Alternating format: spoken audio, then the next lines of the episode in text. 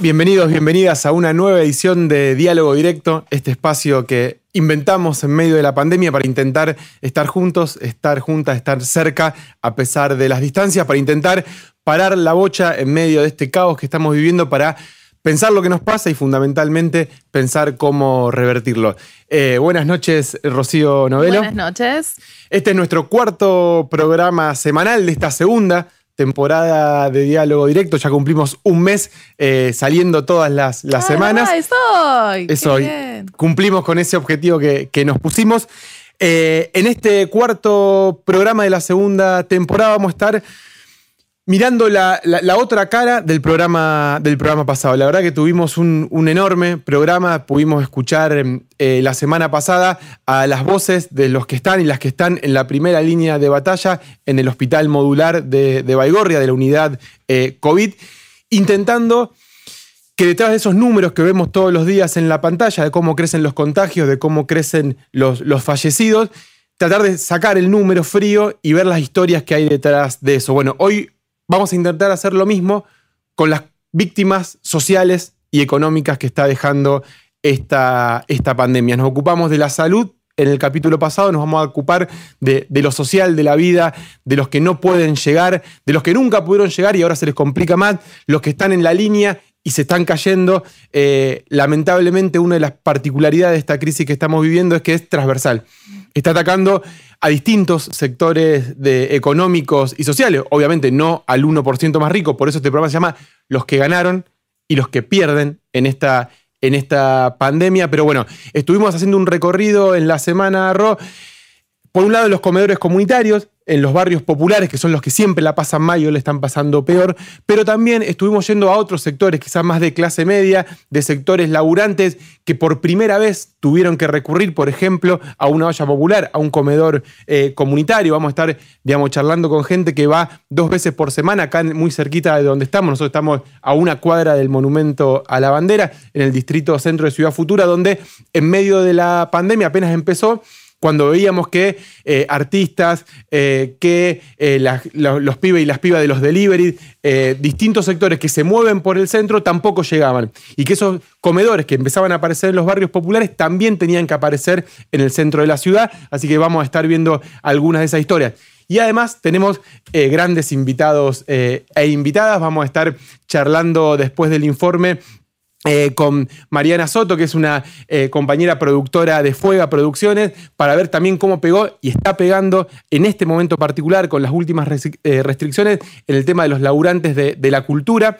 Después vamos a estar con Juli Estrada, que es una compañera periodista especialista en, en economía, que es Rosarina, que hoy está en Buenos Aires, para que nos ayude a pensar desde la economía esto de quienes pierden sobre todo. Y en la última parte del programa vamos a estar con Ale Rebocio, que es un gran periodista, para ver de quiénes ganan, digamos, porque en este sistema, señora, señor, cuando alguien está perdiendo, lamentablemente, cuando muchos pierden, hay unos poquitos que están ganando. Así que, si te parece, Ro, sin más preámbulos, vamos a ir a, a este informe, esta recorrida que hicimos, y después seguimos charlando. Estamos recorriendo la ciudad buscando las consecuencias económicas y sociales que va dejando la pandemia tras de sí. Desde la periferia hasta el centro, un denominador común, el hambre, la precariedad, la incertidumbre, la desilusión y la esperanza de reconstruir un futuro diferente. Hoy en Diálogo Directo vamos a estar hablando cara a cara con los que perdieron esta pandemia.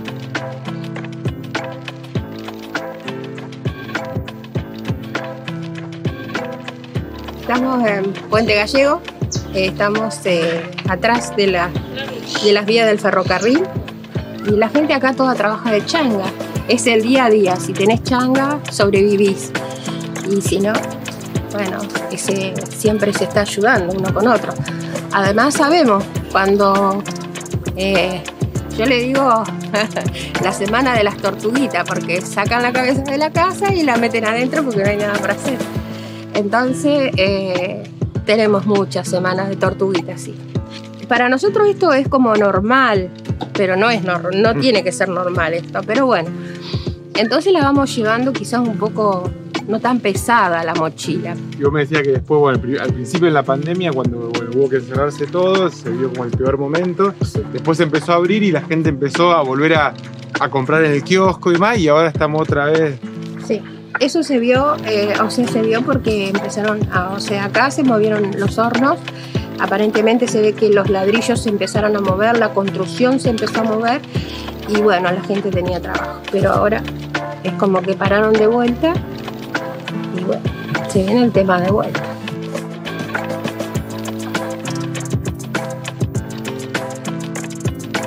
La gente empezó a poder salir a laburar, como que se notó también eso en los comedores. Por ahí la gente pudo remontar un poquito más y ahora otra vez de nuevo. ¿Cómo, pegó acá?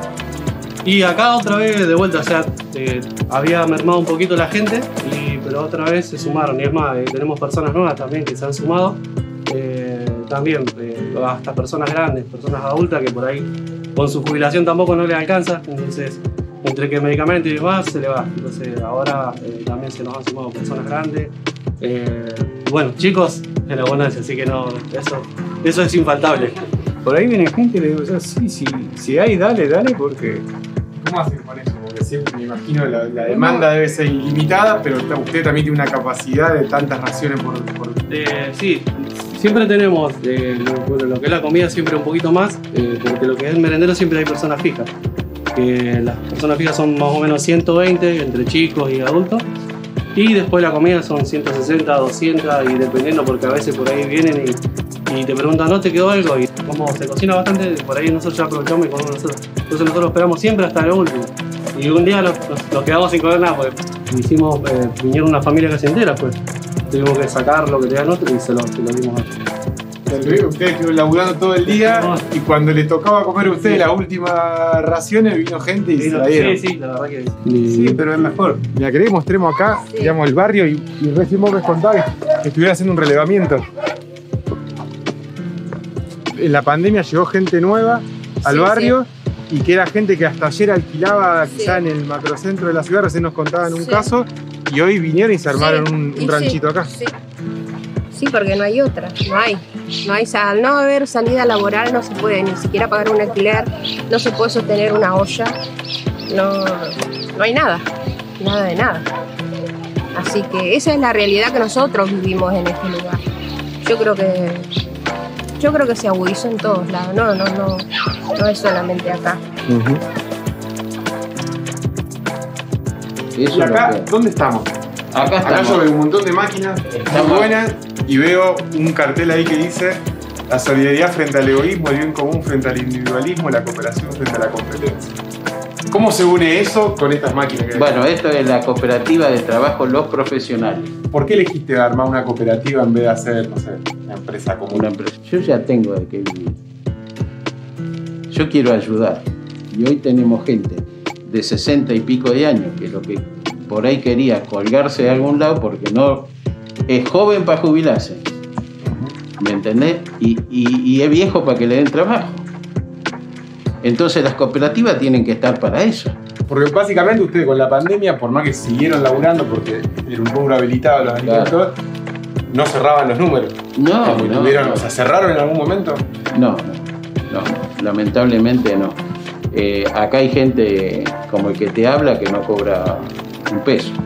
O sea, yo por ahí los veo que andan medio mal y le doy yo de mi bolsillo. O sea, eh, no podés soportar con una jubilación a todo a todos tus compañeros. Pero bueno, todo, ¿viste? Necesitan, todos necesitamos. Y la Vos estás sacando plata de tu jubilación para, la cooperativa. Sí, muchas veces, muchas veces lo hacemos. Mi nombre es Ariel y bueno, tengo el puesto que heredé de mis abuelos y principalmente trabajamos con el cine. El cine estuvo un año cerrado, así que se siente la ausencia de la gente. Y cerraron muchos locales, me decían, de acá de la y, Sí, acá recién ahora se está yendo un cotillón en este preciso momento. Eh, después te digo que cerraron cuatro bares en dos cuadras de peatonal, eso es muy... ¿Cuatro bares en dos cuadras? En dos bares, cerró el gigante, cerró la barra, cerró la cafetería que estaba ahí a mitad de cuadra, después la panadería que estaba acá a la vuelta, abrieron otro. Y yo tengo un tallercito para reparar celulares, que con eso me fui defendiendo un poco también. Eh, a veces pongo música, que también me, me- me defendió en algunos barcitos con, con un presupuesto. Y después changas, tirando porque si no, no avanzo. Básicamente. Y más o menos con eso te manejabas. Llegó la pandemia, se cerró el cine, se cerró la peatonal, se cerró todo. es solo. solo. Eh, yo quise venir a trabajar igual, pero no me dejaron por cuestiones obvias del COVID, así que eh, se hizo muy difícil, muy difícil. Eh, gracias a, a grupos independientes o grupos católicos o como Ciudad Futura, ayudan a la gente con, con viandas y todo eso. Y bueno, ahí también me ayudaron y yo ayudé a la gente. Acá hay mucha gente que necesita y ¿Y vos habías ido antes, en otro momento de tu vida, a buscar eh, comida a algún comedor? ¿O es la primera vez? No, no es la primera vez.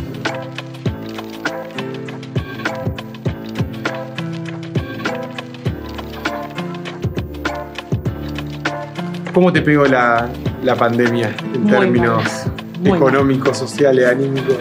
Eh, anímico muy mal por una cuestión de que mis hijos les hizo mucho mal estar encerrados en casa. Mucho mal. Sobre todo el más grande que tiene autismo. Eh, hizo un retroceso de casi cuatro años. ¿Y a vos? y a mí me enfermó. Porque, o sea, verlos mal a los chicos me hacía mal a mí. Eh, mi pareja seguía trabajando porque es esencial ¿Y en términos económicos ustedes se sostienen con el sueldo? con el sueldo de él, que son 40 mil 40 mil pesos por mes y tiene una familia de de 5. 5. No, no cierran los números. No, no nos dan los números. No nos dan los números. Siempre hay algo que queda. Todos los meses hay algo que queda. Y todo atrasado. Todo se paga atrasado. Me contactaron de la escuela de mi hijo más grande, que va a una técnica. Eh, nos ofrecieron el bolsón de comida y nos dijeron que acá nos podían dar la ración de comida dos veces por semana. Y yo dije, bueno, sí, ahora lo necesito. ¿alguna vez en otro momento de tu vida había ido a algún comedor No, comunitario? nunca, nunca, jamás. Eh, hay veces, hubo veces que sí lo necesité cuando yo me separé del papá de mis hijos, que lo necesité, pero dije, no, hay, siempre hay alguien que lo necesita más que yo.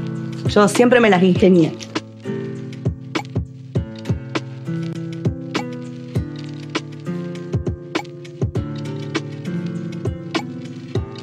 ¿Cómo imaginás el, el futuro que se viene? Muy difícil, muy duro. Por lo que yo veo, viene muy duro. Y va a ser peor. De lo que estamos pasando ahora va a ser peor. Lamentablemente, si no cambian las actitudes de muchos, no vamos a salir adelante.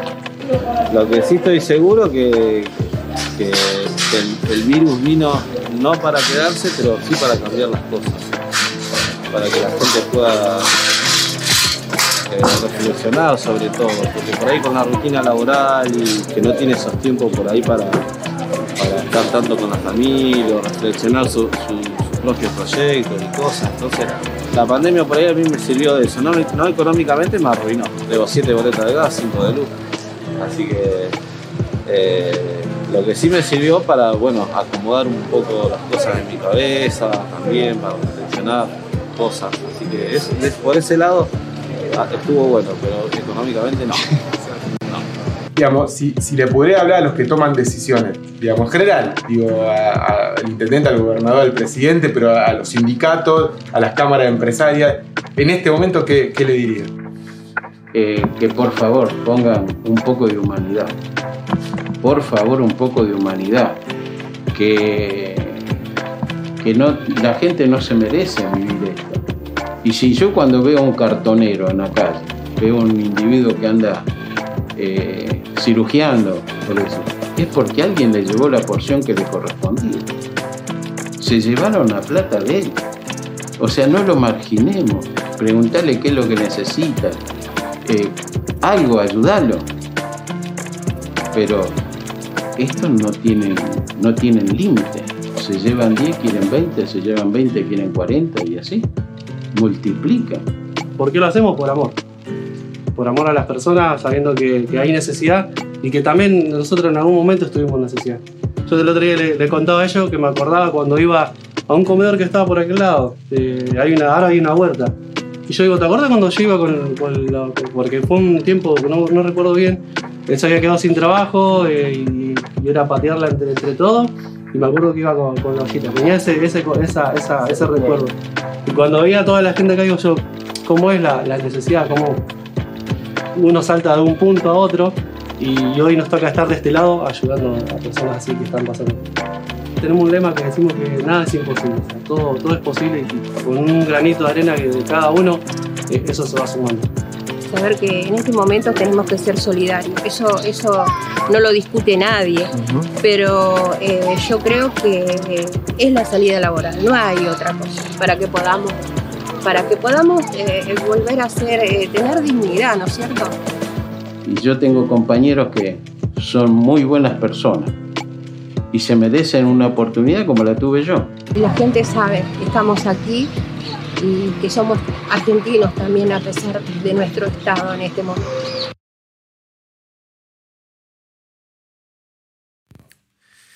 Nosotros también somos argentinos, eh, decía Susana, la, la compañera del comedor de, de- de Puente, ahí atrás de la vía, abajo de la vía, nunca más, más gráfico. A mí, la verdad que me, me impactó, digo, nosotros militamos todos los días con, con estas realidades, pero eh, en esta recorrida que hicimos, que insisto, era desde el barrio más periférico de la periferia hasta el centro de, de la ciudad, había como una. A mí me impresionó la. No es resignación la palabra, pero sí como una cuestión de decir, bueno, estamos acostumbrados a que cada 8, cada 10 años se caiga todo y otra vez haya que arrancar de cero. Y eso me, me- me- me produjo una, una reflexión de cómo estamos medio viviendo en dos mundos paralelos. Digo, hay grandes porciones de, de la población, los sectores incluidos, los sectores como nosotros, digamos, que nunca nos faltó nada, digamos, demasiado importante, que esto es una cosa inédita en la historia de la humanidad. De hecho, esto, digamos, no, no, no pasa siempre. El mundo está viviendo una situación excepcional. Ahora, hay otro porcentaje importante de la sociedad que no es tan excepcional esto digamos, que puede encontrar vínculo entre lo que le está pasando hoy y lo que le pasó en el 2001, en el 89. Digo, eh, es, es- muy loco cómo esta crisis se emparenta con otras situaciones. Digo, eso nos demuestra que cuando hablamos de la sociedad, hay mucha sociedad y hace mucho tiempo que hay mucha gente que está viviendo absolutamente al margen y que todo le cuesta muchísimo más que a ese sector incluido, que es el que generalmente se ve reflejado en los medios de comunicación, que tiene determinadas preocupaciones, que el precio del dólar, que es si la presencialidad sí, si la presencialidad no, como que si eso fuera la gran tragedia. Bueno, hay gente que realmente tiene otra agenda y muchas veces en los medios de comunicación o en la política hay un sector que está sobre representado y hay uno que está ínfimamente eh, representado. Realmente eh, son conmovedores lo- lo- los testimonios. Cuando, digo, había una, una de, las, de las protagonistas, Florencia, que es una de las de clase media, se podría decir, que vive, digamos, cerca de- del en el, en el macrocentro de la, de la ciudad, que por primera vez tuvo que ir a un comedor, en este caso el que pusimos de Ciudad Futura eh, en el centro. Y decía que con 40 mil pesos, después vamos a estar hablando con Julia Estrada de algunos, de algunos números, 40 mil pesos para una familia de cinco eh, integrantes. Digo, y ahí cuando decía mi, mi esposo tiene trabajo y es esencial, es policía. Digo, en una ciudad que tenemos un muerto por día, que tiene una crisis de seguridad tremenda, hay una familia de un policía que dos veces por semana se alimenta en un comedor comunitario. ¿Qué seguridad podemos llegar a tener si la familia de un policía tiene que ir a un comedor comunitario? Realmente estamos viviendo una situación eh, trágica y di- digo esto, transversal, con muchos sectores sociales. Sí, y mm, me- parecía, digamos, eh, muy, muy duro, pero también fantástico poder ver estas imágenes y escuchar la voz de los protagonistas. Eh, el miércoles pasado escuchábamos a, la- las y los trabajadores de la salud, ahora los trabajadores y las trabajadoras comunitarias, a los trabajadores y trabajadoras de las cooperativas, de los emprendimientos, de los distintos comercios que mm, apelan a la solidaridad para salir adelante eh, pero que terminan de alguna manera o que terminamos un poco todos entrampados en esa falsa discusión entre la salud y la economía que ya hace más de un año que se viene sobre todo fogoneando en distintos medios de comunicación y que, dejan, digamos, invisibilizado todo este trabajo y todas las necesidades que todavía hay y que necesitamos que el, Estado tome otra postura y que acompañe todos estos procesos de organización social y de resistencia que para la gran mayoría de la sociedad es, lo único que nos queda. Así que, bueno, nada, felicitar a, nuestros compañeros que reflejan esto con, con tanta claridad. Y es múltiple, la verdad que se, multiplican en toda la ciudad, de todos los partidos políticos, de todas las organizaciones sociales, religiosas. Cualquiera que hoy está viendo la necesidad está armando una olla popular. Digo, hablamos la semana pasada de, este pedido que se hizo a través del Consejo de, que vuelva el IFE como una herramienta, eh, porque había un montón de sectores que no estaban recibiendo una ayuda específica, ni asignación, ni tarjeta alimentaria, pero que también la estaban pasando mal y esa ayuda desapareció. Uno de esos sectores que la viene pasando mal ininterrumpidamente, que pudo levantar la cabeza un poquito en el verano, pero que otra vez que hoy particularmente está siendo uno de los sectores más afectados y que muchas veces no tiene la visibilidad quizá de los gastronómicos, de algunos sectores que están más organizados a nivel empresarial, son los artistas y las artistas. Digo, los productores, las productoras, los músicos, el teatro, un sector, muchos de ellos van a buscar comida al, distrito centro de Ciudad Futura y en el día de ayer hubo en la ciudad de Rosario una importante convocatoria, una asamblea eh, virtual de todos aquellos espacios eh, que, que, viven, que trabajan, que son trabajadores de la cultura para alzar la voz, para hacer propuestas, para exigir a los diferentes niveles del Estado alguna, alguna respuesta. Estamos, como decíamos antes, con, Mariana Soto de Fuega eh, Producciones. Le damos la, bienvenida. ¿Cómo estás, Mariana? Buenas, ¿cómo están, chicos? ¿Todo bien? Muy bien. Acá, sobreviviendo. en esa. En ese, en ese sentido, ¿qué, contanos un poquito qué se estuvo discutiendo en, la asamblea de, ayer, qué, qué, actores eh, y actrices había ahí y cuáles son los principales ejes que pudieron sacar en limpio. Bueno, ayer eh, se realizó esta asamblea. Yo justamente no pude participar, pero me informé mucho porque colapsó, en un momento colapsó la reunión y no se podía entrar más, lo cual habla de un montón de, la masividad. de, gestores, de artistas, una masividad, una necesidad también, ¿no? De poder manifestarnos y encontrarnos en, en, esta emergencia cultural. No solo, bueno, yo particularmente trabajo en el, en el ámbito de la música y de la producción de recitales, pero también había artistas callejeros, actores, actrices, bueno, de, todas las, ramas de la cultura.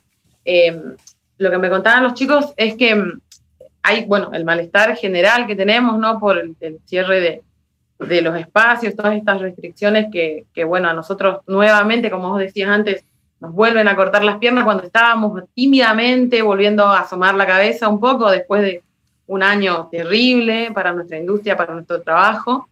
Eh, algunas de las cosas que se decidieron, más allá de, charlar y, de, congeniar en, este, en esta emergencia cultural, fue, bueno, el, colectivo va a realizar un comunicado eh, más oficial, digamos. También ayer fue como la primera reunión donde se pusieron un montón de cuestiones en común, se charló esta, esta latencia del conflicto y ahora se decidieron como primero apoyar la actividad de este sábado de los artistas callejeros que van a estar realizando y también elaborar un comunicado en conjunto entre los distintos colectivos que pueda un poco nuclear todas las problemáticas del sector, porque bueno, como vos decís, no estamos sindicalizados, no estamos em, organizados como los gastronómicos que a la, a la primera restricción pues, levantan la voz y se, se, hacen oír, digamos.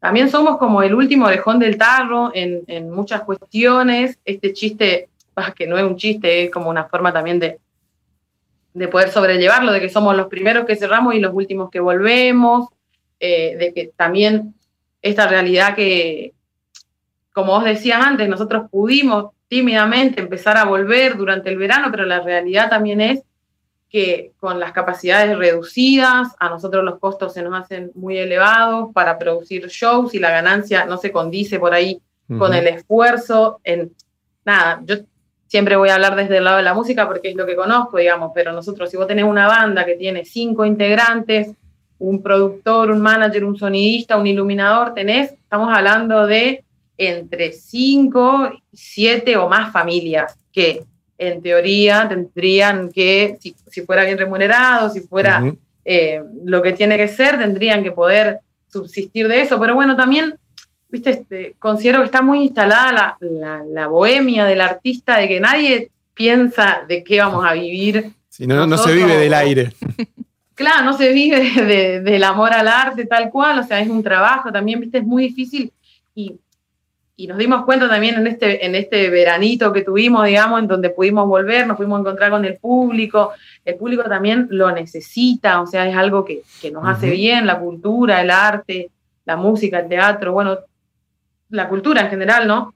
Eh, y, y- y podernos dar cuenta de que no, de que no nos dan los números es eh, aterrador, digamos, si bien veníamos, como también ustedes decían antes, de una situación de, de- de dormir con una sábana corta, ¿viste? Eh, entonces, cuando se nos fueron los shows en vivo, que era como nuestra forma de subsistir, se complicó muchísimo el panorama. Muchas bandas, por ejemplo, desaparecieron porque no se, no se vuelve sustentable, muchas, ni hablar de la cantidad de colegas y compañeras que se tuvieron que volver. Yo misma soy del interior y también eh, se me complicó muchísimo básicamente estar acá. Ujú. Bueno, nada, eh, nada nuevo, digamos, pero, pero bueno, eh, básicamente como esas cuestiones, poder aunar, en respuesta a tu pregunta, me fui por las ramas, pero digo, poder aunar las, las exigencias y las demandas y las necesidades de nuestro sector en un, en un documento general, en un comunicado general, para poder también empezar a, a hacernos conocer Ujú. y eh, estar comunicadas, estar aliadas, bancarnos eh, mutuamente en las movidas, en las pocas movidas que, que se puedan hacer eh, actualmente, pero bueno, por ahora es eso, ¿viste? estar eh, unides y, y comenzar eh, de a poquito a organizarnos. Sí, ahí yo, eh, en esto de que, que muchas veces no se visualiza como, como una industria, la cultura, digamos, de, de la plata que mueve de, del- de- de los puestos de trabajo que genera, muchas veces también no se ve también la necesidad espiritual. Yo veía, digo, siempre haciendo el, par- el paréntesis de que, digamos, se bancan las políticas sanitarias, pero digo, si algo mostró ese veranito que vos decías, eh, donde de a poco se pudo empezar a armar algo, es que cuando desde distintos sectores empezamos a hacer algunas propuestas, se pudieron abrir lugares que antes estaban cerrados, se le pudo buscar la vuelta al aire libre, al protocolo, empezaron a colaborar distintos espacios eh, políticos, estatales, eh, de, produ- de productoras y artistas que quizá hasta antes competían y, y nos pudimos y se pudieron poner de acuerdo y aparecían las alternativas. Y digo, siempre diciendo que se bancan la- las medidas sanitarias porque estamos en un momento complejo, tampoco se visualiza, por un lado, la industria cultural y por otro, la necesidad espiritual. Yo otra vez escuchaba esta cuestión de, de que van a abrir lo- los templos al 30% y sin querer dicotomizar si religión versus cultura, pero digo, así como mucha gente necesita Claro. de la fe, digamos, religiosa, también mucha gente necesita espiritualmente, digo, esta canción que dice, al alma hay que, dar de- hay que darle de comer. Bueno, y, y creo que lo veíamos cuando hicimos el ciclo en el, en el Parque España, esa, uno veía al, al artista, al artista que estaba en el escenario y al público, que pasaba algo muy de esa necesidad de volver, de volver a, a verse, ¿no? Esa necesidad eh, es insoslayable, creo yo, o sea, eh, como vos decís, sin desmerecer y, y como casi sin querer se genera, viste, esta dicotomía Sí, sí. en la sociedad. Digamos, estamos acostumbrados a siempre sí, una, a una u siempre otra. polarizar tal cual. Y no, así como hay gente que necesita ir a la iglesia, rezar y nutrir su alma de esa forma, hay mucha gente que, que- que claramente necesita de los shows, de la, de la cultura, de poder nutrir su alma, es una forma increíble de nutrir, de hecho es mi favorita claramente la música, eh, eh, de nutrir el alma y de, sin ir más lejos, bueno, esto que vos decías, de, de lo que hicieron ustedes en, en- en el Centro Cultural del Parque España, que pudimos formar parte también, eh, fue increíble el reencuentro, el reencuentro del público con, con su banda, con sus bandas, en, en el caso nuestro, con Yaza y los cuentos de la Buena Pipa, que encima son dos bandas que vienen pateando el under rosarino hace un montón de años, tienen un público ya, y encima de eso, viste, son bandas emergentes, no son eh, enormes bandas que, Ujú. que nada, que mueven fortunas, ¿entendés? Tienen eso de, de- de- la cercanía con el público y de la manija y de las ganas de verlo. Eh, eso nos pasó en el primer encuentro. Hace muy poquito, que fue la última fecha previo a este nuevo cierre, el 17 de abril, hicimos una fecha con los cuentos de la Buena Pipa en el Galpón de la Música, una fecha solamente los cuentos. hubo gente que se emocionó, le, escribieron al colo, nos escribieron eh, por privado en las redes, gente que se emocionó cuando empezó la banda, que me largué a llorar, dice, o sea, como, ah, muy fuerte lo que le pasa al público con el encuentro, muy fuerte lo que le pasa a los mismos músicos, cuando se vuelven a encontrar con el público. Claro, es algo que nosotros antes, nada, en el 2019 lo hacíamos todo el tiempo y era como que hasta por momentos hicimos un montón de shows y decíamos, oh, otra vez, qué sé yo, bueno, pero digo, eh, nunca más lo digo, nunca en mi vida digo que estoy cansada de hacer algo que tenga que ver con esto, porque la verdad que ahora lo extrañamos, nos hace falta, es, yo no toco ni el triángulo, digo, pero cuando empiezan a tocar los chicos me pasa algo acá, y ahora más, eh, es más que antes, digamos, después de un año sin vivirlo, y más allá de todo tuvimos otras experiencias, porque yo también participo del de, equipo de Broda, que son estas sesiones que se vinieron haciendo, y de alguna o de otra manera estuvimos produciendo eso y estuvimos trabajando ahí y vimos gente tocar, ¿viste? Eh, como eh, en otro contexto, con, con, otros protocolos, o otra cosa, porque es un set de filmación, pero digo, nos pudimos encontrar nosotros que somos productores de alguna u otra manera con Del Vivo. Ahora el público estuvo un año en cero y yo no me lo puedo o sea, no me lo puedo imaginar. Eh, eh, sí, es muy fuerte lo que pasa en ese encuentro y es muy necesario. Sin dudas. Bueno, Mariana, te agradecemos muchísimo eh, tu voz y la voz de todos los compañeros y compañeras trabajadores de la cultura. Acompañamos, por supuesto, eh, toda esta movida en defensa de, la cultura eh, para prestarle atención a lo que es esta emergencia que, están viviendo todos los trabajadores y, bueno, por supuesto, para también invitar a todos los que nos están siguiendo a acompañar todas las movidas. Y a replicar, bueno, apenas salga el comunicado. ¿Tiene nombre ya este espacio o es la asamblea de la emergencia? Todavía no, son artistas emergentes, eh, pero bueno, todo esto se, está formando, vamos a irlo formando y vamos a, contarles a contarles todo. Dale, buenísimo. Ahí sí que estamos bueno, atentos y atentas a replicar esa información. Te agradecemos eh, y esperamos poder haber colaborado eh, un poco visualizando esta situación. Muchas gracias. Muchas gracias por visibilizar, de verdad. Les mando un abrazo. Un abrazo. Aprovecho para leer algunos mensajitos que nos están escribiendo en el chat de nuestro canal de YouTube, eh, que me parece que son interesantes. Dice, por ejemplo, eh, somos muchos que nos vivimos en Rosario, pero que somos trabajadores de la cultura y trabajamos en Rosario. Eso también, digamos, para marcar el impacto que no, no se limita plenamente a lo local. Eh, tenemos otro mensaje que también hace referencia eh, no debe haber cosa más esencial que alimentar a nuestro pueblo. Qué bien estaría priorizar a esas compañeras y compañeros para recibir la vacuna contra el coronavirus. Bueno, hoy hubo, una noticia muy mal informada por los medios tradicionales diciendo un acuerdo entre el gobierno y los piqueteros eh, para 70.000 dosis, que después podemos estar hablando de eso que la idea es que una vez que lleguen importantes cantidades de vacunas, que se, incorpore, que es un pedido que venimos haciendo de los distintos eh, espacios, que se incorpore a las compañeras que están enfrente de los comedores como personal esencial, de salud. Obviamente empezó la campaña de generar odio también con eso.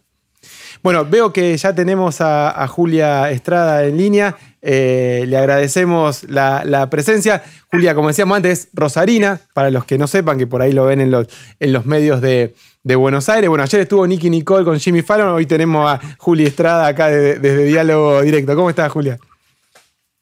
¿Cómo están? Ya la comparación con Nicky Nicole. Gracias por el halago, por favor. Sí, Rosarina, todavía el 0341 viviendo en Buenos Aires y tengo que andar explicando la característica. No, no lo abandones. me encanta. No lo abandones nunca, no lo abandones nunca porque no, no. no hay que convertirse en porteñe jamás. Eh, bueno, ahí estuvimos eh, mostrando al inicio del programa, intentando. La semana pasada estuvimos con los, los trabajadores y las trabajadoras de, la salud, viendo la cuestión sanitaria de, de la pandemia. Hoy intentábamos ver las víctimas sociales y económicas de esto, quiénes ganan y quiénes, y pierden.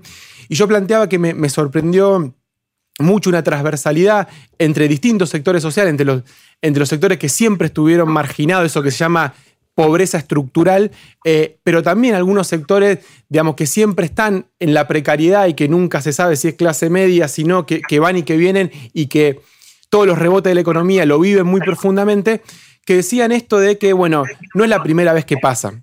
Y a mí esa frase, no es la primera vez que pasa, me sorprendía en términos de que para gran porcentaje de los incluidos de esta sociedad sí es la primera vez que pasa esto. una, una pandemia de estas características. Entonces te quería preguntar en términos económicos, de números duros, de procesos eh, sociales y económicos, ¿qué similitudes y qué diferencias tiene esta crisis económica producto de la pandemia con otras crisis que vivimos los argentinos y las argentinas, como la del 2001, la del 89 y demás? Bueno, en primer lugar, en, términos de magnitud, de caída del Producto Bruto Interno, es decir, de achicamiento de la torta, del excedente que luego se reparte, esta crisis es claramente comparable con la del 2001 y también con la del 89.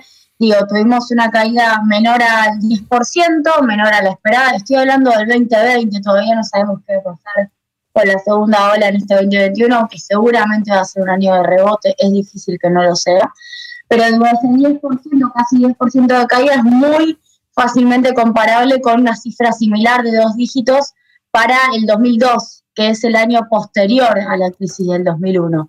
Ahora, eso, digamos, como marco general, en un mundo que, por cierto, se está cayendo a pedazos. Ahí tenemos una primera, digamos, eh, comparación para hacer, que es, fueron nuestras crisis, la del 89, y también fue nuestra crisis, la del 2001, no así la del 2008, que por cierto no nos pegó como nos, le podría haber pegado a la región, entre otras cosas porque hubo política para compensar ingresos, en aquel entonces los famosos repro, que volvemos a escuchar, y em, esta crisis es una crisis mundial, es una crisis global.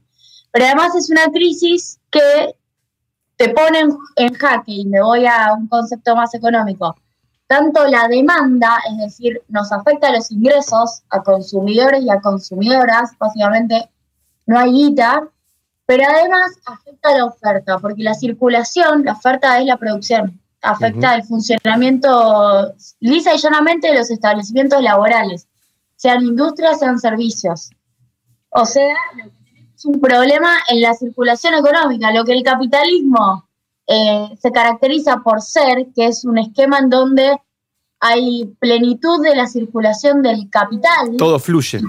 Y, también de las personas adentro de los espacios nacionales, ¿no? Este, no, no somos fácilmente migrantes como el capital, aunque sí las migraciones son los fenómenos de respuesta hacia el movimiento del capital, podríamos decir como dicen varios pensadores como Negri, pero más allá de eso lo que digo es, es particularmente las medidas de aislamiento que son la forma de combatir el COVID hasta tanto la vacunación sea la solución más bien definitiva, terminan siendo medidas anticirculación y por ende antisistema económico capitalista, no porque lo vayan a destronar ni mucho menos, sino porque impiden la generación de valor. Entonces, lo que tiene que hacer el Estado no solo es atender a los sectores más humildes, y te diría también a la clase media, y te diría a todos y a todos los que tienen que comprar, sino que además tiene que garantizar que los que producen no quiebren, porque básicamente, excepto las actividades esenciales, fundamentalmente en el cierre más fuerte del año pasado, como, como tenía que ver con la alimentación, en general, gran parte de las actividades se vieron afectadas. Entonces, me, parece que una de las características que tuvimos en 2020 fue un Estado que sostuvo el sistema. Un Estado que sostuvo el sistema capitalista, porque sostuvo la oferta y sostuvo la demanda. Y de hecho lo podemos ver porque tuvimos una muy fuerte paralización económica en el mes de abril. En el mes de abril Argentina cayó 26%. Nunca en su historia había caído tanto en un solo mes. 26% en un solo mes y lo que vimos es una masa de trabajadores, unos 2 millones de trabajadores y trabajadoras que salieron del mercado de trabajo, salieron de la actividad económica, es decir, dejaron de estar o buscando laburo o empleados, empleadas, y pasaron a lo que se llama la inactividad. La inactividad es, bueno, estar en casa en algún punto, no buscar laburo. Y el Estado intentó garantizar y lo logró bastante bien, más allá de que la tasa de desocupación. Estamos recorriendo la ciudad buscando las consecuencias económicas. El Estado intentó eh, garantizar que los puestos de trabajo que esos trabajadores dejaban se siguieran sosteniendo. Entonces lo que vimos hacia el final del año pasado, eh, más o menos para octubre, noviembre, diciembre, fue que precisamente esos dos millones de trabajadores volvieron a tener relativamente mayor precariedad, laburo, y eso es lo que posiblemente haya que hacer ahora si hay más restricciones. Garantizar la fuente de laburo para aquellos que tienen, obviamente, un trabajo relativamente formal, un asalariado, asalariada registrado, registrada o no registrado, pero asalariado al fin. Luego tenemos otra discusión con los que no son asalariados, con los que son trabajadores y trabajadoras independientes, monotributistas, trabajadores y trabajadoras de la economía popular, en donde claramente el sostén de los ingresos viene con otra discusión, por ejemplo, la del salario mínimo que fue el día de ayer. Sobre eso te queríamos consultar un poco para, darle contexto y para entender qué significan estos números. Veíamos que se anunciaba un, aumento del 35% del salario mínimo vital y móvil en siete tramos, que llegaría, digamos, a alcanzarse en febrero del año 2022. Eh, y también veíamos algunos datos que, son realmente alarmantes, como por ejemplo eh, la canasta básica alimentaria, según el INDEC, digamos que para que una familia no llegue a ser pobre tiene que alcanzar más de eh, 60.800 pesos. ¿Qué, nos, digamos, qué, significan estos números que a veces uno lee rápidamente, no se terminan de comprender eh, en un contexto, digamos, donde la situación del país habla de más de un 40% de pobreza? ¿Qué, datos tenemos que tener presente para poder comprenderlo? Bueno, los dos primeros datos que acabas de mencionar ya hablan de un desfasaje fenomenal. Un desfasaje igual hay que, hay que explicar. La canasta que acabas de mencionar, la de los 60 mil pesos para no ser pobre, que es la que define la línea de pobreza, es una canasta por hogar. El salario mínimo es por persona de cualquier manera, si ni siquiera teniendo la suma de dos salarios mínimos llegas a la canasta, asumiendo que tendrías dos ingresos en un hogar, con un jefe, una jefa de hogar, dos personas que tienen ingreso, no le pongamos género, bueno, significa que tenés un desfasaje, es decir, ni multiplicando por dos el salario mínimo, que se define el salario de, febrero encima, ni siquiera el de hoy. Claro, ni siquiera multiplicándolo por en algún momento multiplicando por dos decíamos, bueno, asumiendo que dos salarios mínimos son los que conforman un hogar, ese hogar que recibiría dos salarios mínimos llega a eh, pegar en el, en el travesaño a la canasta alimentaria, perdón, a la canasta básica total. Que es la canasta, como me preguntabas qué es, es la canasta que se configura por lo que corresponde a la alimentación, que les cuento que la estimación del INDEC, que es la que se hace en todo el mundo, es una estimación de eh, cobertura nutricional básica. O sea, la alimentación que está ahí adentro es una alimentación de acuerdo a nutrientes básicos, sencillamente para eh, no, no, tener hambre, claro. Y luego a eso se le agregan un componente de servicios a través de lo que se llama el coeficiente de Engel, un componente de servicios también básico. Con lo cual, esa es la característica básica que también ha tenido sus discusiones respecto de eh, qué es lo que consideramos básico en el mundo actual, digamos, si no hay otras cosas que también son básicas hoy.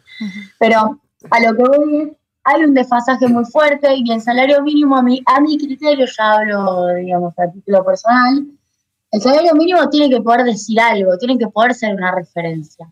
Si pierde su función como valor de referencia, en un país en el cual decidimos tener salario mínimo, porque no todos los países tienen salario mínimo. Nosotros lo tenemos desde que Carlos Tomada, como ministro de Trabajo, decidió que el Consejo de Salario tenía sentido en un país que había recuperado la política tripartita de discusión con el Estado y con sindicatos, y donde se dijo, che, el Estado debería fijar alguna pauta. Estaría bien que así sea, porque volvemos a tener negociación colectiva, y esa también debería ser la pauta para la negociación colectiva, y además es, sabemos, el salario mínimo es la, mitad eh, del salario mínimo es lo que pagan gran parte de los programas sociales asociados al empleo. Bueno, si deja de ser referencia, nos tenemos que preguntar qué está pasando con ese instrumento. Ahí justo perdimos la comunicación. También asociado ahí te, habíamos, perdido. Ahí, ahí, te, recuperamos.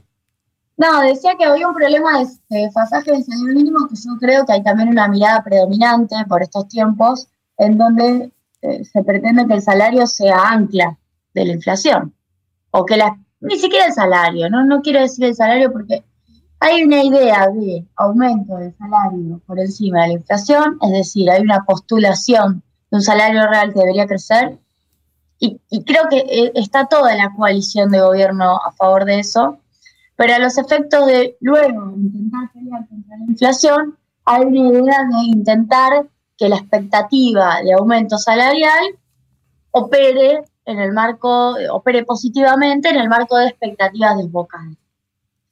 Y yo creo que en algún momento hay que tomar la decisión. Si, si queremos que Salario Real crezca, quizás haya que eh, anclar otras cosas, como de hecho está ocurriendo. El gobierno está anclando el dólar. La inflación fue de 4,8% en marzo y el dólar creció 2,7%. Está anclado.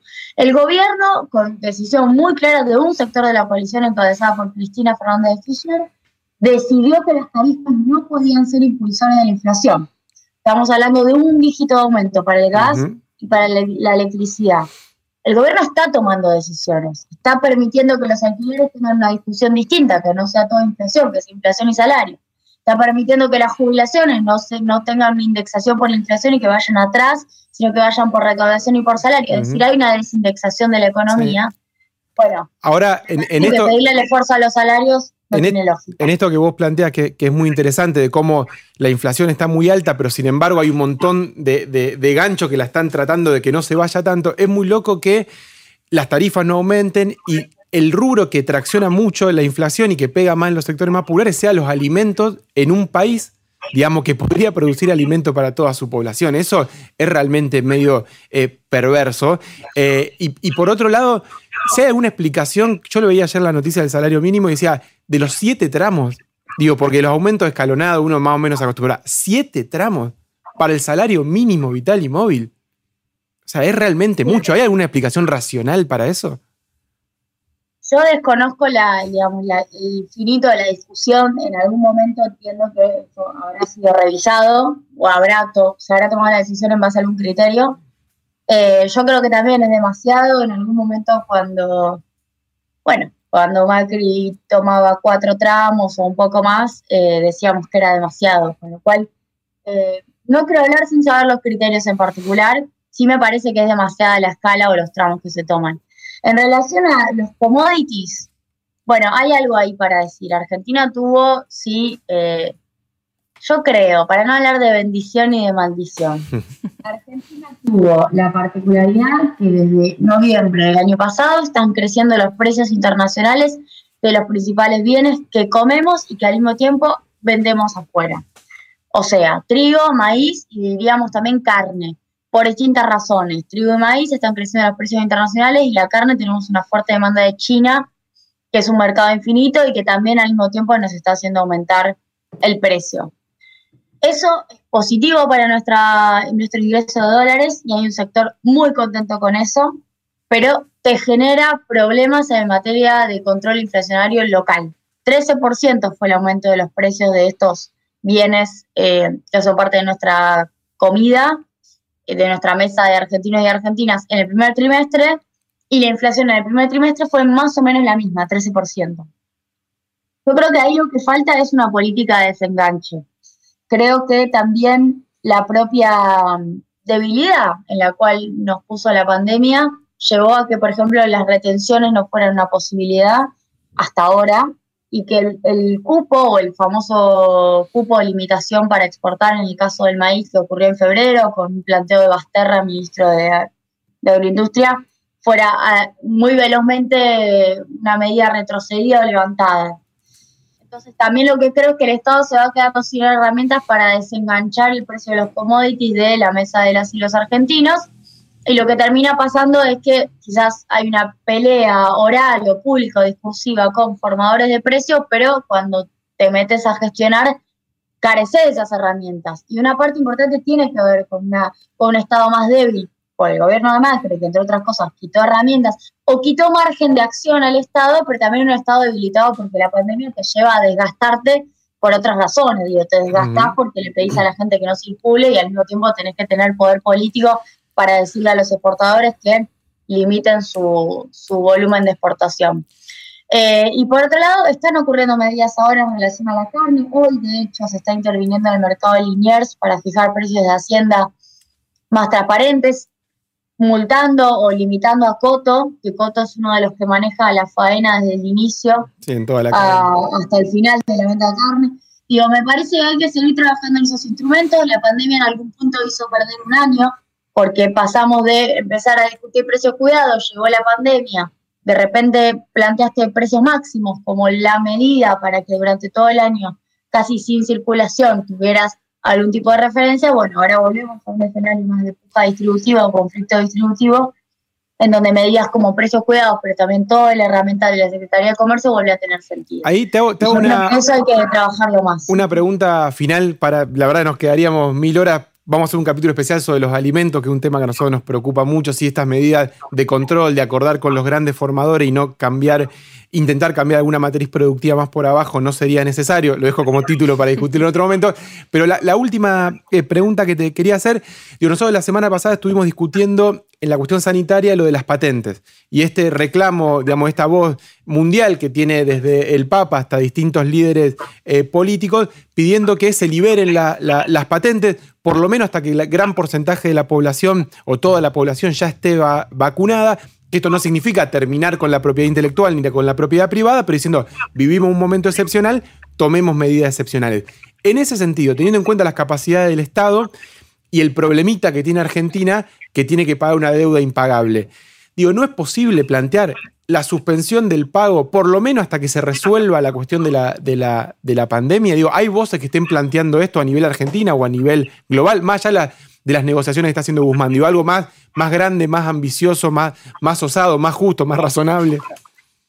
Sí, viene pasando algo que es un común denominador para la discusión patentes y para la discusión deuda, que es que Argentina es una especie de jamón del sándwich porque es un país de ingresos medios.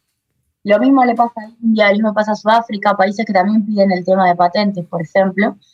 Y ha habido en materia de, por ejemplo, condonación de deuda de parte del Fondo Monetario Internacional, una política muy clara hacia los países pobres, unos 80 países a los cuales les condonaron la deuda. Estoy hablando solamente del FMI, no de los acreedores privados. Y no pasa lo mismo con países de ingresos medios. Algo que, por ejemplo, se está planteando en la discusión sobre la sobretasa. Argentina tiene que terminar pagando una sobretasa porque no va a pagar en tiempo y forma, porque básicamente vamos a renegociar con el FMI. Y lo que se está pidiendo es, para, para que nos demos una, una idea de la correlación de fuerzas, que no nos cobren la sobretasa porque estamos en pandemia. o sea, y tampoco terminan de Tampoco. dar una respuesta positiva a eso. Yo creo que, a ver, discursivamente, creo que se puede todo plantear. Sí creo en este punto en particular que Martín Guzmán hizo una gira planteando, por ejemplo, lo de los 20 años, o al menos, no sé si planteó lo de los 20 años, así como lo estoy diciendo, planteó que el plazo no fuera 10 o no estuviera acotado a 10 años en el nuevo plan del FMI en, en el cual entraríamos, el Extended Fund Facility, y no pareciera que hoy al menos eso sea una posibilidad en el marco de un acuerdo de los miembros del Fondo Monetario Internacional en el board, es decir, en la mesa de toma de decisiones, que básicamente es la OCDE, es Estados Unidos, Europa y eh, te diría, sí, Japón, alguno más, que son los mismos que se oponen a la liberación de patentes. O sea, la misma, tenemos a los mismos sentados enfrente. Eh, sí, siempre está la discusión del default. Lo que pasa es que, primero, este no es un gobierno que vino a defaultear y si la estrategia era esa, no tenía ningún sentido haber arreglado antes con los privados para después defaultear con el FMI. Digo, la curva narrativa no cierra, hubiéramos empezado por eso eh, desde, el, desde el 2020. Me parece que está claro que la idea es arreglar, porque por cierto Argentina necesita de cualquier manera tener un, in- un ingreso de financiamiento. Y la expectativa, yo lo he dicho en una nota de Anfibia, la expectativa en el siglo XXI no es cancelar, sino que es rolear o refinanciar. Y creo que Argentina apuesta a la posibilidad de una refinanciación efectiva, real, que se pueda hacer. Es decir, que podamos en algún momento decirles, miren, estamos en condiciones de volver a discutir la deuda, sobre todo con los acreedores privados. Y si Argentina no crece, va a ser muy difícil lograr eso. Pero el escenario es tan complejo que nadie está pensando en acumular dólares como ocurrió con Néstor Kirchner en el 2005 y luego pagar cash. Claro. Porque eso no es posible, entre otras cosas, porque Macri negoció un acuerdo cuatro veces más grande que el que pagó Néstor en el 2005. Claro. Estamos hablando de unos 44 mil millones de dólares, lo que debemos, ni siquiera lo que se negoció, que era 57 mil. Ujú, Debemos menos porque, entre otras cosas, Alberto Fernández decidió dejar de recibir desembolsos apenas ganó las elecciones. Ese, Entonces, lo que digo es, sí, si vos me preguntás a mí qué es lo que pienso yo, y sí, la pandemia te arma un escenario para, para decir esto es totalmente inviable. Ahora, es increíble, pero eh, tanto en patentes, en donde estás viendo que pasa, pasa el tiempo, y, y es como que la dejan correr. Es. Si pasa, pasa. Si no nos dicen nada y si logramos que la vacunación llegue por sus propios medios sin que tengamos que liberar patentes, hagámoslo y no pasa nada. Y lo mismo con la deuda, no se terminan discutiendo cuestiones estructurales. Por eso también, en términos gramscianos, eh, las crisis no te habilitan necesariamente los cambios, no son eh, variables exógenas que vienen y que te permiten cambiar la sociedad, sino que las sociedades cambian porque tienen que haber actores políticos y correlación de fuerza para cambiarla. Y lo que estamos viendo en pandemia es que tenemos una crisis como variable exógena, tanto en Argentina como en el mundo, que nos habilita la oportunidad de discutir temas con mayor profundidad, pero no existen las correlaciones de fuerza ni los actores políticos concretos que lo quieran hacer. Yo lo veo en el- la discusión de grandes fortunas. Estamos por sacar un informe con, con el CEPA, el Centro de Economía Política, y la FES, la Fundación Friedrich Ebert. Encontramos al menos 16, 17 casos en donde el impuesto realmente tuvo discusión política en determinados países, y los que se aprobó son Argentina, que es un aporte solidario por única vez, Bolivia, porque ganó Ar Uy, se nos, se nos Se cortó. nuevo. habría Ahí. pasado una instancia. Ahí se, A se- ver, ahí se, se nos está, fui. se nos está cortando. Eh, decía. eh, Decía Bolivia, lo- Chile, sí. aparentemente Chile pasando una instancia, ahora Biden, un poco más a la izquierda del mundo, y si querés España con el PSOE eh, y, Unidas Podemos, que discutió más bien progresividad en algunos impuestos, no se discutió grandes fortunas. Eh, y, y listo, y, y Putin, un poco de progresividad a los plazos fijos de los más ricos. Es que Eh, creo que también El mundo no, no avanzó. el límite de lo posible, cómo, cómo, cómo poder, poder correrlo. Bueno, nos encantaría poder seguir charlando, seguramente esta no va a ser la, la última vez, te mandamos un saludo desde acá, Juli, y mantener el 0341 eh, en, la, en la característica. Un abrazo grande. Muchas gracias. Muchas gracias, un abrazo.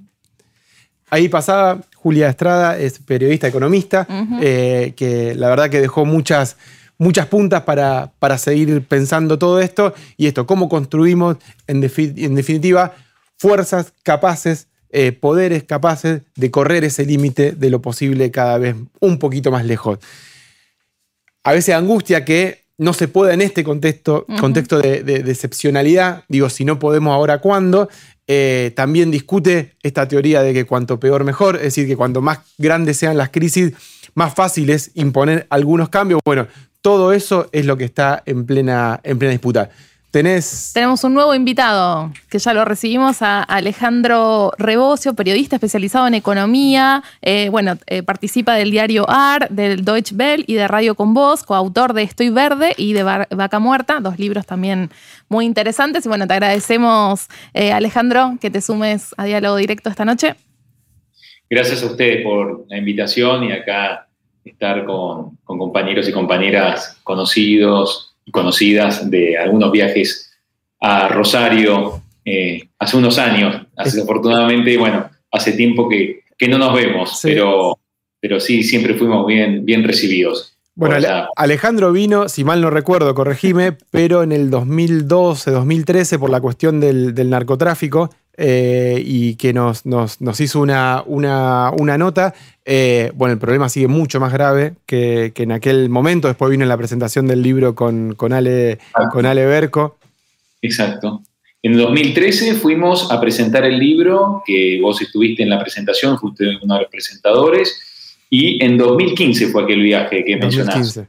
que hice una nota para, en, ese mo- en esa época trabajaba para el diario El País de España y conté aquella realidad que, que se vivía en, en- en ese- en esa época, ¿no? Y visitando varias sedes de, de giro, ¿no? Así es. Sí, me acuerdo que esa nota salió en la tapa de un domingo en el país. Me acuerdo en un, en un recuadro que se armó un gran revuelo acá, eh, que el partido gobernante en aquel momento eh, hablaba de esta campaña contra Rosario eh, y cómo se esti- estigmatizaba a la ciudad en el mundo. Claramente era un fenómeno que terminó explotando. En este caso, lo convocamos a, a Ale para pensar un poco la otra cara. Recién veníamos hablando de los que, de los que perdieron esta pandemia, que casualmente son los que pierden siempre, y algunos que quizá tenían la suerte de estar un poco mejor y que también están, están perdiendo. Y hoy eh, a la tarde estamos escuchando un, tema del alemán, que es un uruguayo, le dicen alemán, pero un uruguayo, que la producción, como es, tiene toques neoliberales. No me dejó pasar porque me dijo que era muy de, muy de protesta la canción, pero está en mi Twitter, búsquenla. La canción que la recomiendo se llama, creo que, que en el título, la pregunta que hacen todo el tema es, ¿por qué siempre se habla de los pobres, pero de los ricos no? O sea, aparece, tenemos 42% de pobres, se hacen informes sobre la pobreza, hay eh, eh, estudios sobre la pobreza, un montón de libros, un montón de enfoques, y sabemos un montón de cosas, sabemos que cobran asignación, de, sabemos todo. Ahora, de los ricos sabemos muy poco. ¿Por qué pasa esto? Y yo creo que porque no se quiere buscar el remedio, ¿no? Me acuerdo que cuando acabas de decirle eso, creo que había un obispo eh, brasileño de la teología de la liberación que decía, si hablo de los pobres, todo bien. Si cuando pregunto por qué hay, eh, ahí ya soy comunista. Eh, y, creo que el tema es ese, ¿no? Cuando uno pone el foco eh, en, los pobres, bueno, está bien, no, no, nos compadecemos todos, pero no, solucionamos el problema. Y, en cambio, al mirar a los ricos, creo que, bueno, entramos en los conflictos de interés, nos enfrentamos con, con, con poderosos y creo que lo que se busca en muchos casos es evitar esa confrontación y por eso los medios no hablan. Eh, ahora, bueno, con la pandemia salen, como vos decís, muchas notas de los pobres, muchas, notas de la clase media.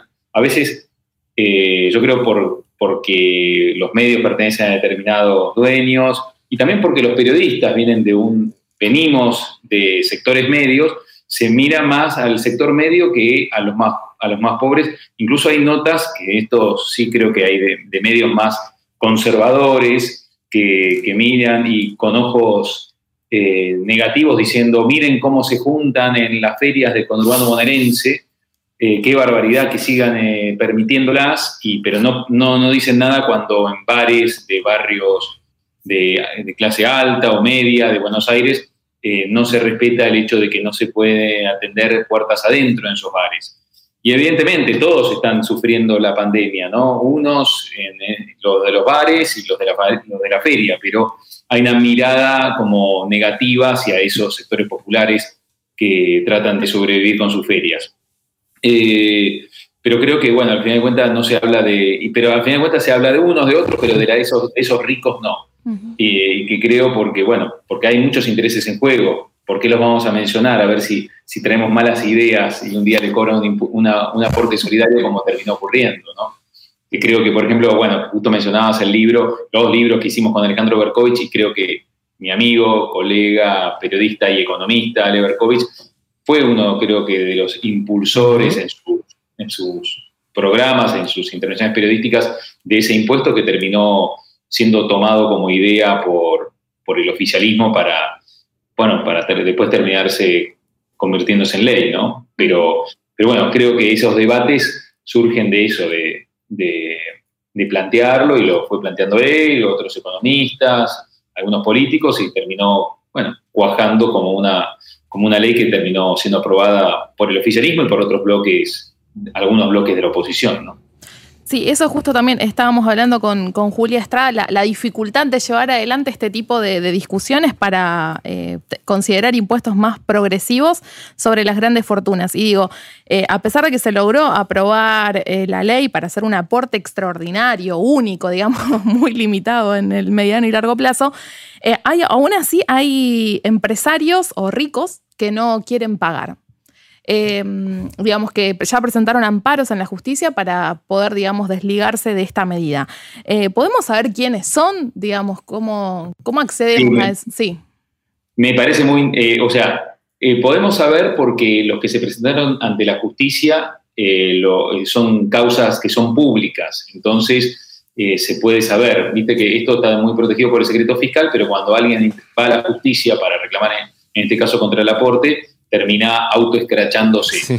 Entonces salieron algunos nombres y me parece muy importante nombrarlos para que sepamos todos quiénes son. Eh, están incluidos eh, el CEO y, eh, del grupo Clarín, Héctor Manieto, otros accionistas, al igual que Manieto de Clarín, como Lucio Pagliaro y José Antonio Aranda. También hay accionistas del diario La Nación, como Julio Zaguer y su madre, Matilde Noble de Zaguer. Y eh, tenés, bueno, a Carlos Tevez, ¿no? el jugador del pueblo, pero que no quiso pagar el impuesto. Tenés también a Inés Bengolea, que es una de las herederas de Amalia Lacroce de Fortabat, la que era dueña de Loma Negra, ¿no? de la cementera. Tenés a varios miembros de la familia Smolars, que uno dice, ¿quiénes son? Son de, eh, dueños del Banco de Servicios y Transacciones, BST, que es un banco chico, pero sin embargo en la lista de los que más blanquearon plata en el blanqueo de 2016 y 2017 que organizó Macri, aparecía algunos miembros de la familia Smolars. O sea que hay, a veces que pasa que hay muchos que tienen plata y no se nota mucho y no se están conocidos, pero estaban. También hay varios miembros de la familia Caputo, de la familia de donde, eh, donde está, bueno, el, amigo de Macri, eh, Luis eh, Nicolás Caputo, y el ex ministro de Macri, Luis Caputo, pero no aparecen ellos dos, sino familiares de ellos. También está Constancio Vigil, que es heredero del ex dueño de la editorial Atlántida. Mario Robela, que es un constructor muy importante de la constructora Robela Carranza. Eh, después tenéis, bueno, hay otros apellidos que suenan, como Calpaquián, como Cristiano Ratazzi, el, presidente de Fiat Argentina, eh, entre otros. Ah, también hay una Pilar Pérez Compán en esa lista. Y bueno, es una lista larga. Eh, ah, está Enrique Piñeiro, sí, sí, me sorprendió ese. Pero ¿sabías que Enrique Piñeiro es hijo de una, eh, de Marcela Roca, Roca con doble C, de la familia Roca, los dueños de O sea, Enrique Piñeiro es eh, uno de los, es integrante de la familia Roca, de, de la familia dueña de Techín.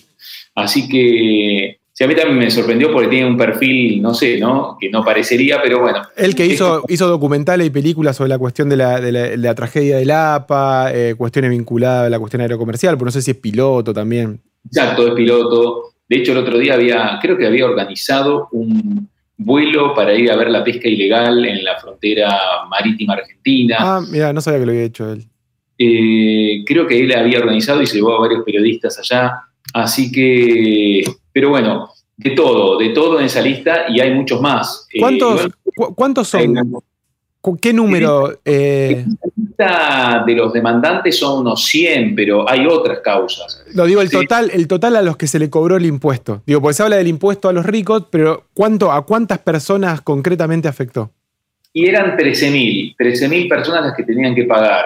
Eh, la información que hay es que alrededor de dos tercios lo pagaron y eh, entonces tenemos, si tenemos 13.000 eh, dividido 3, hay más o menos 4.300 que no lo pagaron.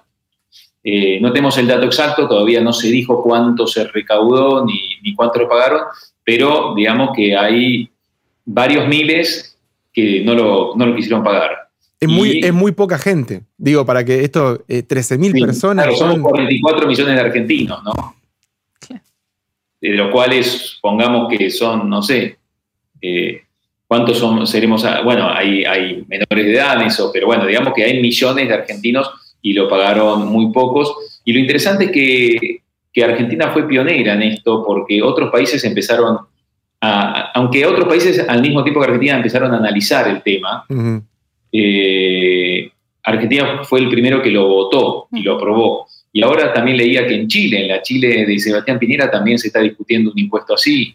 Eh, que en Estados Unidos también eh, miembros del Partido Demócrata le plantearon a, la secretaria del Tesoro, Janet Yellen, aprobar un impuesto así. Y de hecho, Biden no está haciendo un impuesto a los ricos, pero sí están, bueno, le están quitando ahora exenciones fiscales que le había dado a los ricos Donald Trump.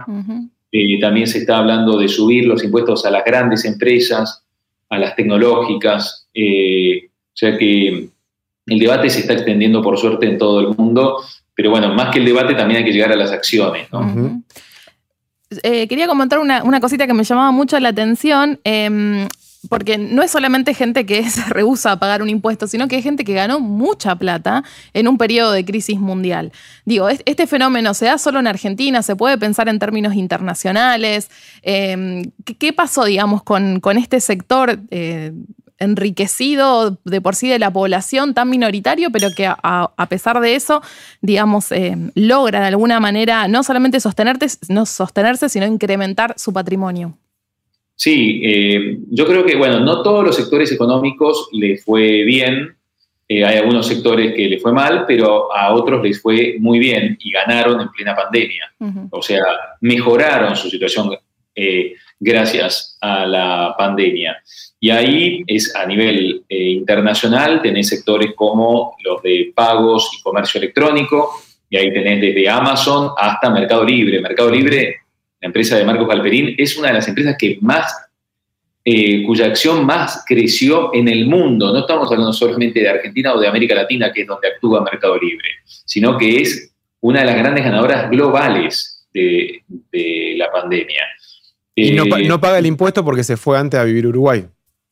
Exacto, paga nada más por los bienes que tiene en Argentina. Eso es interesante porque cuando a mí me, me, preocupa bastante el tema de que, bueno, que de que hay varios ricos que se han ido a vivir afuera, a, pagar tributos en otro país, y en este caso el aporte solidario nada más pagaban solamente por los bienes que tenían en Argentina, pero sabemos que todos estos grandes, los, dueños de grandes fortunas, vivan en Argentina o vivan en el extranjero, su mayoría, eh, la mayor parte de su fortuna está en el extranjero. La, eh, en acciones, sobre todo en ese tipo de acciones, activos financieros, algunos en inmuebles, pero la gran mayoría la tienen afuera. Eh, y esas personas que ahora se mudaron como Valperín, en este caso el aporte solidario, solo tributaron por lo que tienen en Argentina, pero no por la gran mayoría de su fortuna que está en, eh, el extranjero. Y tenés también, eh, bueno, todo el negocio de streaming, o sea, los Netflix de este mundo, los Zoom de este mundo también, el Tesla, la gran fabricante de autos eléctricos, que es una gran de las ganadoras de esta, de esta pandemia. Las farmacéuticas, ¿no? Me imagino. sí, iba a decir farmacéuticas claramente. Eh, y no solo las grandes conocidas, las que ahora parecen que fabrican vacunas, también otras que hacen activos, eh, la minería, el sector microchip, mucho del sector tecnológico eh, fueron los grandes ganadores. En lo que es Argentina, tenés Mercado Libre, tenés Globant, que es la segunda empresa de Argentina, que quizás la gente no la conoce tanto, que es desarrolladora de soluciones tecnológicas, sobre todo para el extranjero, eh, y que también cotiza en Estados Unidos. Y después eh, tenés a Ternium, fue una de las, que es una de las siderúrgicas de Techint, que hace aceros planos, no la de los tubos petroleros, esa es eh, Tenaris. Ternium fue una de las acciones que más subieron con la pandemia y es, provee a la industria automotriz, provee a la industria también de construcción. Eh, fue una de las grandes ganadoras. Ahora, ya que nombrás a, Techín, eh, una, para, ir, para ir cerrando, una de las preguntas que, que te queríamos hacer es que el Estado, digo, estamos discutiendo cómo hace el Estado para tirarle una soga a los que, digamos, se cayeron, los que ya estaban caídos y están peor, eh, el, pedido de la vuelta del IFE o algún tipo de ingreso universal, y siempre se discute, bueno, la manta corta, de dónde sacamos para, para poner. Y también en el medio de la pandemia hubo una transferencia de, de ingresos importantes desde el Estado a grandes empresas como Techín, como Clarín, con el famoso ATP, que era esto de que el Estado le pagaba la mitad del sueldo, la mitad del salario a los trabajadores de, esta, de estas empresas. ¿Hay algún número de cuánta fue esa plata? Digo, porque yo cuando me enteré de que le estamos pagando entre todos y todas el sueldo a Bonelli, la mitad del sueldo a Bonelli, me parece un nivel de impunidad. Eh, digo, porque Clarín no vio afectada su facturación, o sea, no, no, no, no pararon. Digamos, de hecho, operaron más y más. Ahora, y eso no se sabe tanto, por eso digo, se habla de los pobres, sabemos que le aumentan la tarjeta alimentaria, hay gente que lo discute, pero no sabemos que al conjunto de periodistas que todo el día nos dan clases de moral, le estábamos pagando el sueldo en el medio de, la pandemia. Eh, ¿Lo necesitaban? ¿No lo necesitaban? Techín después también recibía ATP eh, y, echó gente con un decreto. Digo, todo eso tampoco se, charla mucho en, los grandes medios. Sí, eh, evidentemente no, no, no se charla. Eh, salieron algunas notas, pero muy perdidas en determinados medios. Por ejemplo, en la izquierda diario yo leí una nota que eh, agarraba, bueno, a partir de un, cable de Telam informó en su momento que el, el ATP, la asistencia de trabajo y la producción, que era el subsidio al salario de, de, empresas, lo había recibido el, solamente, eh, las empresas grandes eran solamente el 0,1% del universo de empresas que habían recibido este tipo, este, este subsidio. Como diciendo, era muy poco, 0,1% del total de empresas que recibieron el ATP eran de más de 800 empleados. Y en la nota de la izquierda diario analizaban que, bueno, que ese 0,1% en realidad eh, empleaba al 15% del total de los asalariados subvencionados con, el, con la ATP. O sea que era una porción bastante mayor, no era tan insignificante, porque claro, son grandes empresas, eh, son pocas, pero tienen muchos empleados. Eh, y si uno sumaba las empresas de entre 100 y 800 empleados, y más la de que tenían más de 800 empleados, tenías quizá la mitad de, de los empleados eh, subvencionados por la ATP, incluidos dentro de esas empresas medianas y grandes. Eh, recordemos que para, o sea, las empresas que ganaban más que lo que venían ganando no podían acceder a ATP. Para acceder a ATP tenías que tener una facturación que había empeorado con respecto al periodo previo a la pandemia, ¿no? O sea, los ganadores de la pandemia como, no sé, Mercado Libre no podía acceder. Pero hay empresas eh, como en el caso de Clarín, que si uno mira los balances de hace varios años, vienen dando pérdidas. Entonces, bueno, eh, seguramente con facilidad habrán podido entrar a, lo que es la, ATP, además que, bueno, que en términos publicitarios sí hubo una caída. Eh, después, en el caso de Techin, algunas empresas entraron, otras no. Eh, algunas decidieron no entrar, sobre todo cuando salieron los medios, muchas dijeron, bueno, renunciemos a la ATP, no lo pidamos, pues nos escrachan en los medios. y, y después también hubo casos donde eh, al comienzo del ATP se, subvencionaban todos los salarios de esas empresas, inclusive los salarios altos. Entonces, eh, después de que salieron los nombres de, de, estos altos directivos de estas empresas como de Clarín o de La Nación que habían recibido el ATP, a partir de ahí el gobierno decidió poner un tope y dijo, no, los salarios de más de, no me acuerdo cuánto era exactamente, de tantos cientos de miles de pesos, no van a recibir más eh, el ATP y se subvencionó nada más a los salarios bajos de esas empresas. Pero sí, claramente eh, hubo un reparto que llevó a la polémica. El gobierno dijo, bueno, lo que estamos subvencionando son los salarios, son los salarios de los empleados, no a las empresas. Eh, las empresas, a su vez, eh, muchos consideraban que debían recibir ayuda para poder sobrevivir. Claramente se vinieron beneficiados y claramente por lo menos inicialmente, el programa se había diseñado de una manera errónea porque se terminó subvencionando a grandes ejecutivos de estas empresas, ¿no?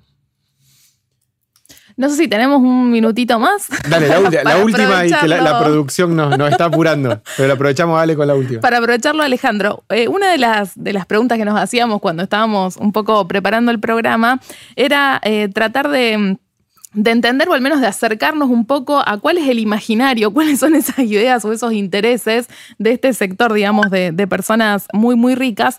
Em, de la cual ya dijimos que, muy poco se conoce. Y bueno, queríamos consultarte si, no sé, eh, investigando, entrevistándolos, ¿tuviste alguna percepción, digamos, de cómo vivieron al menos esta primera hora de la pandemia? ¿Qué, ideas reflejaban, digamos? ¿Los afectó, no los afectó?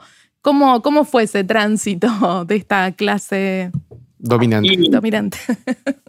Una cosa eh, eh, que me quedó pendiente de la, anterior, pero muy breve. Muchos se bajaron del ATP no solo por el escrache público, sino porque el gobierno empezó a tomar, a poner condiciones a los que le daba el, subsidio. Empezó a decir, ah, lo que le damos el subsidio no pueden comprar dólares, no pueden hacer eh, operaciones financieras especulativas. O, por ejemplo, ahora no pueden acceder al Repro 2, que es el sucesor del ATP con menos plata, aquellos que no pagaron el aporte solidario.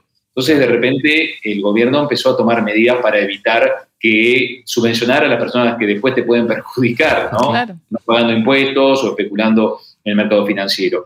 En cuanto a cómo lo vivieron, y eh, muchos eh, preocupados por, por, su propia salud, eh, refugiados o en su, encerrados en grandes mansiones, con grandes extensiones, se iban al campo, algunos, a pasar a, sus fincas, a pasar la cuarentena, después tratando de buscarse un vuelo a Miami para eh, ser vacunados por la vacuna de Pfizer. Otro, eh, otro vacunatorio VIP, pero no se hablaba de vacunatorio VIP en ese caso. claro, tal cual. Eh, bueno, otros, otros habrán participado en algunas campañas solidarias, pero que no quería, pero cuando le preguntabas, bueno, ¿y el aporte solidario? Ah, no, bueno, no, eso no me, no me gusta tanto, pero algunos se comprometieron en algunas campañas de alimentos. hubo un poco de todo, ¿no? En todo este periodo. Eh, pero bueno, creo que hubo mucha incertidumbre y hubo muchos que decidieron ah, eh, eh, irse, irse a Uruguay y radicar su, residencia fiscal allá. Creo que hubo de todo tipo de, actitudes, ¿no? en general. Bueno, Ale, te agradecemos mucho esta, esta participación. Eh, seguramente te volveremos a, convocar en este espacio que intentamos justamente pensar la cosa desde otro lado. Así que nada, agradecerte porque siempre tu mirada suma en ese sentido. Bueno, muchísimas gracias a ustedes y saludos para todos nuestros televidentes, youtubers, no sé. muchas, muchas, muchas gracias, Ale. Bueno, ahí pasaba Alejandro Rebocio. Eh, la verdad que, bueno, con cada uno de los, de los invitados, la invitada da para, para quedarse, pero con la producción tenemos discusiones permanentes sobre los tiempos. Uno se quiere quedar a hacerlo eterno, pero Parece que la modernidad te dice que hay que hacer todo rápido. En el, chat nos preguntan por las inmobiliarias, así que a lo mejor podemos anotar ese tema y hacer uno específico que también alquileres. Y... Bueno, y toda la batalla de las restricciones, los decretos y, demás. Eh, antes de irnos, eh, si no me matan, mañana 19 horas producción.